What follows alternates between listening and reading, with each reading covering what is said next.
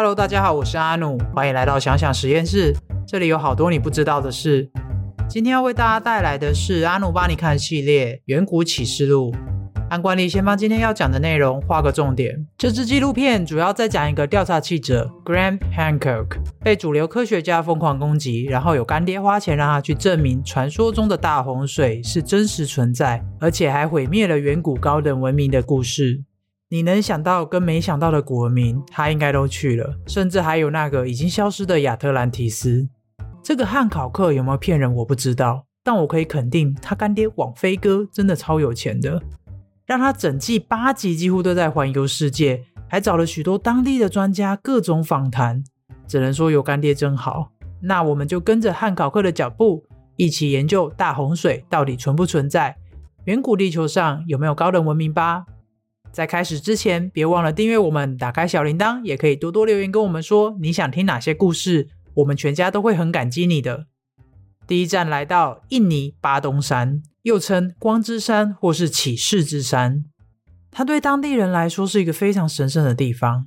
他们想要上山之前，一定要在山脚下的圣泉净身，然后才能上去。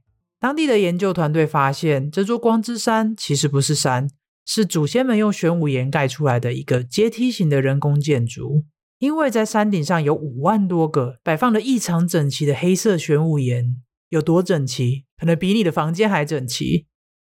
为什么会说异常整齐？先帮大家科普一下，玄武岩是怎么形成的。玄武岩通常都是火山爆发冷却后自然形成，通常自然形成的看起来不会像是围墙一样，而且这些围墙上的石柱之间都有砂浆，这个砂浆可以用来固定结构。研究团队为了进一步证实这座山是一个建筑物，他们还使用了一种叫透地雷达的工具来扫描整座山。最后得到的结果，这座光之山的正中央是空心的，而且中空的地方有三个密室，这三个密室之间还有通道可以彼此相通。这个结构总共有四层。他们发现，在最上面两层的年份大概在三四千年前左右，接下来第三层这里的年份是一万一千六百年前左右。你们知道吗？这个年份区间已经比金字塔出现的时间还要早了哦。最夸张的是在最底层的年份，根据专家评估，这里的年份最远可以追溯到两万年前。所以这个最底层的年份跟上一次的冰河时期尾端完全交叠到。这个发现其实真的超惊人的，因为完全推翻目前所有的考古证据。主流考古学家普遍认为，这个地区在七千年前从来不曾出现过巨型建筑。这个光之山最老居然可以追溯到两万年以前，那就代表在那个时代，这个地区已经存在某种高等文明，可以盖出这样复杂结构的建筑了。接下来，第二站，南太平洋波纳贝岛南马都尔遗址，在这里有跟光之山几乎一模一样的黑色玄武岩建筑。如果在现代，可能需要搭个几天的船才能到达。这样的距离，为什么会出现类似的建筑呢？这边就要先帮大家科普一下巽他古陆了。这块古大陆曾经跟亚洲大陆粘在一起，几乎跟现在的南美洲一样大。但是后来因为海平面上升，让这个古大陆变成了印尼群岛。据说在海平面还没上升之前，我们的祖先可以从巽他古路走路去澳洲。诶虽然没有淘金营走路去纽约那么厉害，但好像也不错了啦，可以走路去澳洲。不过，主流考古学家推测，这个南马都尔遗址的年份大概是在九百年前左右，而光之山的年份可以追溯到两万年前。这样，这些古建筑衔接的年份好像就对不太起来。但你以为这些小事挡得了干爹的力量吗？干爹直接让汉考克潜入附近的海域找证据。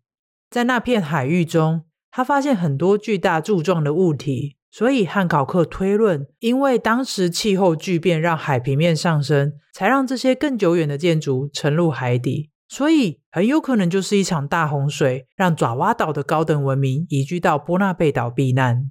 讲到这里，我们先来比对一下印尼当地人关于大洪水的传说故事。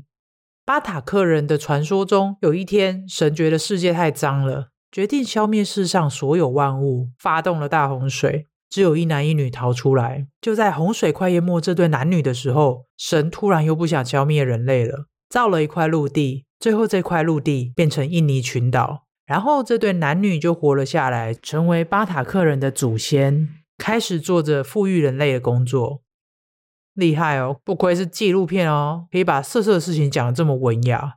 而且你们不觉得这神根本惯老板啊，想干嘛就干嘛，根本没在管别人，一下要这样，一下要那样。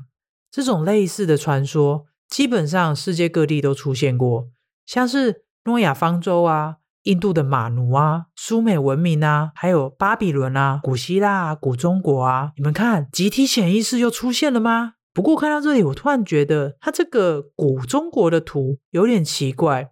嘴巴上讲中国，然后图上写的日文，害我花了一点时间去查，才发现原来这张图在讲大禹治水啊！但这张图不是中国出产的，是一个叫 Toyota 的日本人画的。难道日本也有一个叫大禹的会治水吗？如果大家有兴趣，日本到底有没有治水的大禹，可以留言跟我们说，之后再做一篇跟大家分享。接下来来到第三站，墨西哥的丘鲁拉大金字塔。这个金字塔传说中是用来防御大洪水的建筑。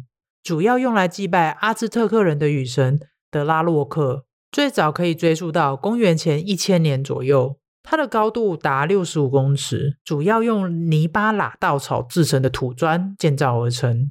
这个金字塔有几个比较特殊的地方，像是它的面积是吉萨金字塔的三倍，差不多是三十个足球场这么大。这是目前已知文明古迹里面占地最大的金字塔，里面还有超级复杂的通道。这些通道总长度居然有八公里耶！这长度有够长，都可以在里面跑半马的半马了。在这个金字塔里面，有一大堆矿坑、密室，还有一个神秘的大厅。据当地的专家说，这个神秘的大厅在第一次被发现之后，就直接封存起来了，不再让人进去做考古研究。到现在都还没开放任何人进去。不知道是不是真的撼动到了人类历史，所以才封存起来。除了这些超长通道跟密室，还有神秘大厅之外，这个金字塔最夸张的是，基本上它是一个金字塔中的金字塔中的金字塔，就完全跟俄罗斯娃娃一样哦。而且里面每个金字塔的年代通通都不一样。更神秘的是。最里面的那一座是盖在一个水池上的。当地人描述这个水池是一块圣地，是一个可以通往冥界的通道。你们觉得有没有可能，这个建筑其实只是一个地标，让之前的高等文明知道这里是可以通往另外一个世界的通道呢？我们来比对一下阿兹特克人关于这个金字塔的神话故事。在阿兹特克的传说里，远古墨西哥地区曾经有一群巨人生活在这里。然后有一天，雨神德拉洛克突然俩拱，用一场大洪水摧毁他们。最后只有七个人在那场浩劫里面存活了下来。但他们非常害怕神再一次发动大洪水，所以他们来到丘鲁拉，并且有一个建筑师巨人切鲁亚担任工头，跟其他还活着的人一起把这座金字塔盖起来，用来祭拜雨神德拉洛克。其实你们仔细想想。几乎全世界的这种古迹或者是金字塔，都盖在某种象征性的圣地上。再来，这些古文明都喜欢用这些建筑来对其天体的位置，还有跟来世有关。你们不觉得这真的是太巧了吗？巨人、洪水、圣地、密室，你们看，祖先们的集体潜意识能力启动 again 呢？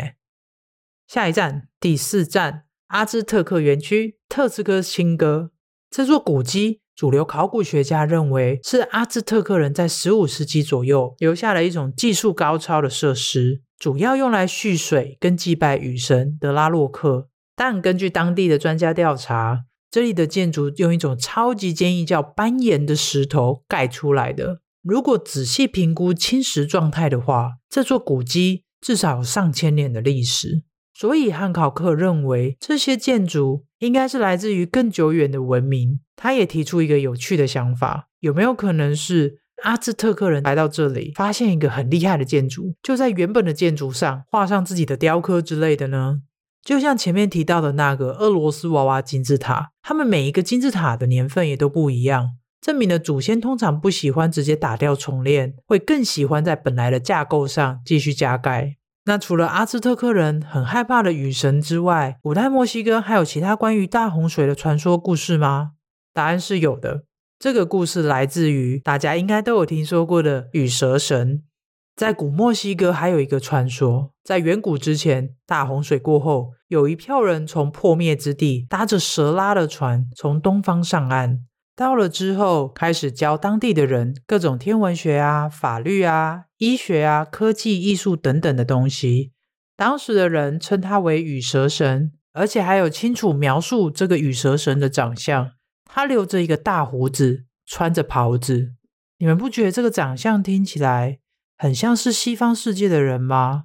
最后，这个羽蛇神被信奉战神的人赶走。他离开前还跟他的信徒说：“别担心，我会回来的。”除了羽蛇神，其实世界各地也出现很多类似的传说神话，像是古希腊的神话里面，泰坦普罗米修斯在大洪水之后把火带给人类，拯救人类，建立文明。南美洲的安第斯文明有一个穿着袍子。留着胡子的维拉科查，他跟湖中女神一样，从湖里浮起来之后，教他们怎么盖巨石建筑。大洋洲的波利尼西亚人也有关于毛衣的传说，他在大洪水时代从海里把陆地拉起来，而且教他们怎么使用石器烹煮食物等等。看到这边，我突然觉得，那时候出现在神话故事里的人，根本就是去殖民的吧。因为这个手法跟历史上到处殖民别人的国家根本没两样啊！他们因为自己国家贫瘠，就开始环游世界，到处征服别人，带了一大堆自己觉得好棒棒的文明科技跟规矩过去，然后借机统治当地人，搜刮当地的原物料之类的。接下来第五站，霍奇卡尔科神庙。这个神庙有一千三百年历史，有两座金字塔组成。一座的用途是用来祭拜雨神，另一座是用来祭拜羽蛇神。这座用来祭拜羽蛇神的金字塔，它的底部有关于羽蛇神起源的壁画。当地的专家解读后认为，这个壁画主要在描述羽蛇神搭着蛇拉的船离开一座正准备被海啸吞没而且正在燃烧的神庙。你们看，这个其实就有对到刚刚讲的那个古墨西哥的传说故事。羽蛇神那票人从破灭之地搭着蛇拉的船从东方上岸，但我看到这个图，我其实觉得这个庙很像茶壶诶。确定不是有一个富二代喝完茶之后呈现圣人模式状态，搭着快艇离开吗？没有啦，我不是专家，开玩笑，听专家的话。第六站，汉考克来到了地中海的马耳他岛，在马耳他岛上的内容跟我们之前分享过的影片都差不多。他在第六站介绍了女巨人盖的古代神庙吉甘蒂亚，还有主流考古学家认为马耳他岛上的第一批居民是在七千年前左右从西西里岛过来的。另外，他也分享这个女巨人森苏娜怎么背着孩子盖神庙的故事。但我看到女巨人的故事的时候，我只想说：还我雅尼啊！我最爱的雅尼呢？好了，不过影片中在马耳他岛上还是有提到几个非常有趣的知识，所以大家不要跳过去啊。接下来下一站，第七站加尔达拉姆洞穴。这个古迹在马耳他岛主岛的东南沿岸，被称作为地质学的时光机。在这里，你可以看到远古时期在马耳他岛上各种的地质分层，例如你可以看到所谓的文化层，代表着这个时期马耳他岛上存在着人类。然后在底部，你会看到更新式的分隔线，在这条线以下就是所谓的冰河时期。主流的考古学家认为，那个时期马耳他岛上是没有人类的，理论上不会有人类骸骨，只有冰河时期的动物，像是喜德。但是当地专家提出，在上个世纪就有考古学家在底部的分层发现过尼安德塔人的牙齿，这就代表马耳他岛上的人类文明。比主流考古学评估的还要久远许多。这边先帮大家回顾一下尼安德塔人出现的时间，他们算是蛮早期的人属，最早甚至可以推到四十三万年前。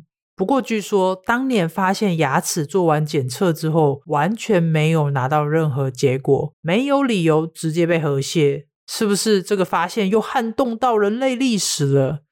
这些学者会不会觉得天哪，要改好多文件啊？然后他们就不想动了。有没有像你的废物同事？只能说废物同事真的什么行业都有，诶到处都是。没有啦，我开玩笑的。其实没有人知道这件事为什么会被河蟹掉。第八站神秘车车，在这一站，汉考克分享了一些他多年前在底下潜水寻找海底车车的照片跟影片。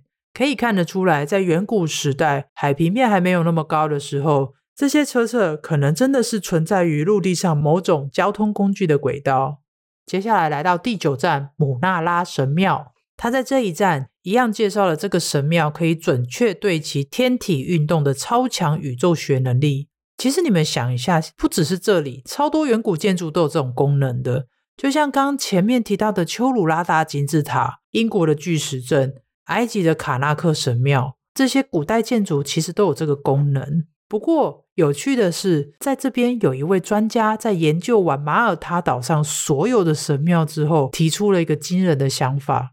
他认为这些神庙全部都是为了对准不同时期的天狼星所建造的。所以在马耳他岛上的神庙，每一座都面向不同的方位，听起来有点怪怪，对吧？为什么天狼星会在不同位置？这边再帮大家科普一下，为什么天狼星会在不同位置？大家应该都知道，其实我们的地球不是一个完美的圆形，在赤道那边会稍微宽一点点，就有点像一个陀螺，一直在公转轨道上自转。那当地球这个陀螺，碰到太阳跟月亮的引力拉扯的时候，会造成自转轴有一点不一样。这样一来，每一年都会差一点角度。所以很久很久之前，祖先们看到的星星跟我们看到的星星会不太一样。这种现象在考古天文学里面叫岁差，就是因为这个岁差现象，让每个时期的天狼星都在不同位置上。但为什么是天狼星？因为是哈利波特来这边盖给他干爹布莱克的，没有啦，我开玩笑的。之所以是天狼星的原因，就要先讲到马耳他岛的渔船。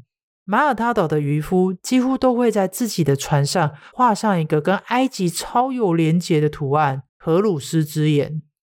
这些渔夫认为这个图案会保佑他们平安跟繁荣。那跟天狼星又有什么关系呢？因为在古埃及，天狼星是一颗非常重要的星星，它跟每年的尼罗河洪水还有新年有关系，而且它还是女神伊西斯的代表。看到这里，我真心觉得这些散落在世界各地的历史片段，如果没有全盘的了解各大古文明，你会根本没有办法去想象，也没有办法完全理解人类历史。诶难道控制这个世界的人跟海贼王的世界政府一样吗？